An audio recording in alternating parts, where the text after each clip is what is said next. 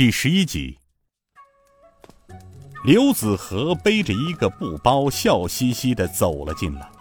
尹建平和尹云云见刘子和进来，就像见到久别重逢的亲人似的，两人不约而同的喊道：“刘叔叔。”刘子和呵呵的笑着说：“我刘子和，哎，我刘子和。”以后也没那个福分当你们俩的叔叔了，以后啊，见到你们，我都要改口叫你们小师叔啊，也是高攀喽。这正门主小眼一翻道：“你这个没出息的东西，他们都还是孩子，并且受过你的恩惠，再说。”我跟白松道长的恩师清风道长是结拜的异姓兄弟，后来又多管了你们武当山的几桩闲事，所以武当白字辈的老道们把老夫叫成师叔。你嘛，是白松道长的俗家徒弟，我看就算了吧。左一声师叔祖，右一声师叔爷的。让老夫听着刺耳。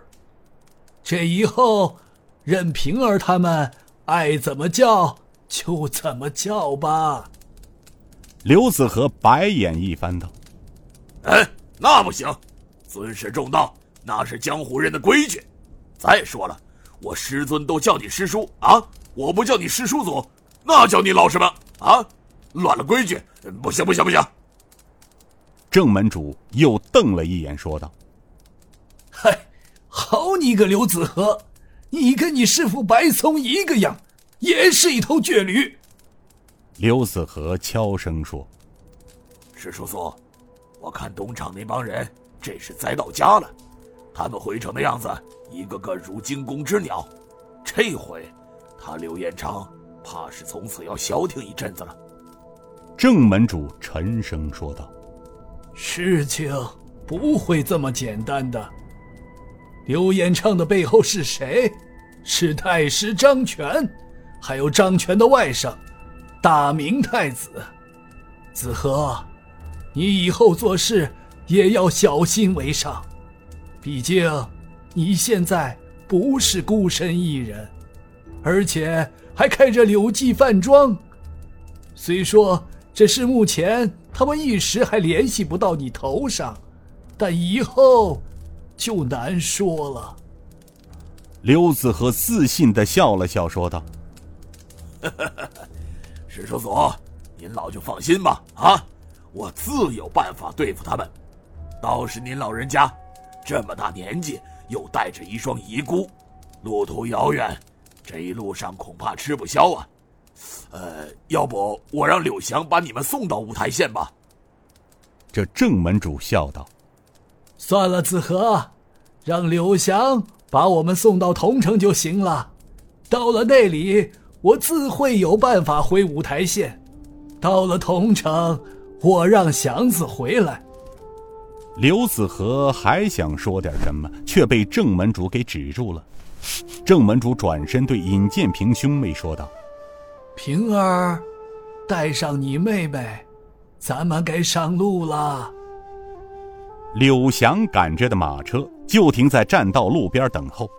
尹建平兄妹与刘子和挥泪而别，这一别就是十多年。直到尹建平一程下山，再次回到靖江追查当年古平口惨案时，却无意中救下了身中剧毒的刘子和，真是冥冥中的定数。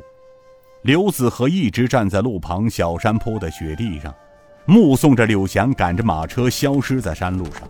他此时不由得发自内心的感叹：“唉。”突然，身后一声轻笑。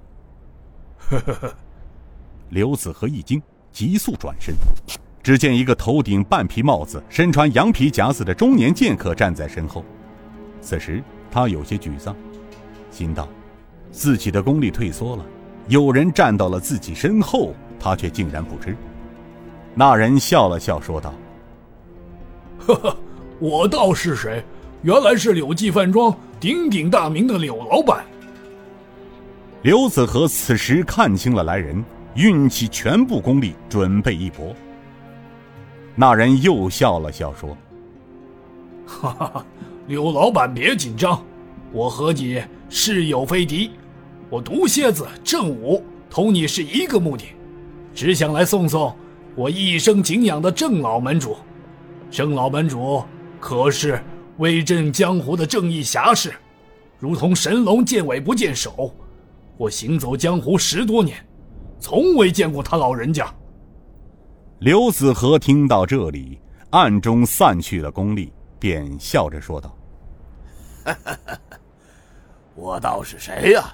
原来是鼎鼎大名飞虎门中天地九杀中的老九，江湖闻风丧胆的毒蝎子郑大侠，久仰久仰。”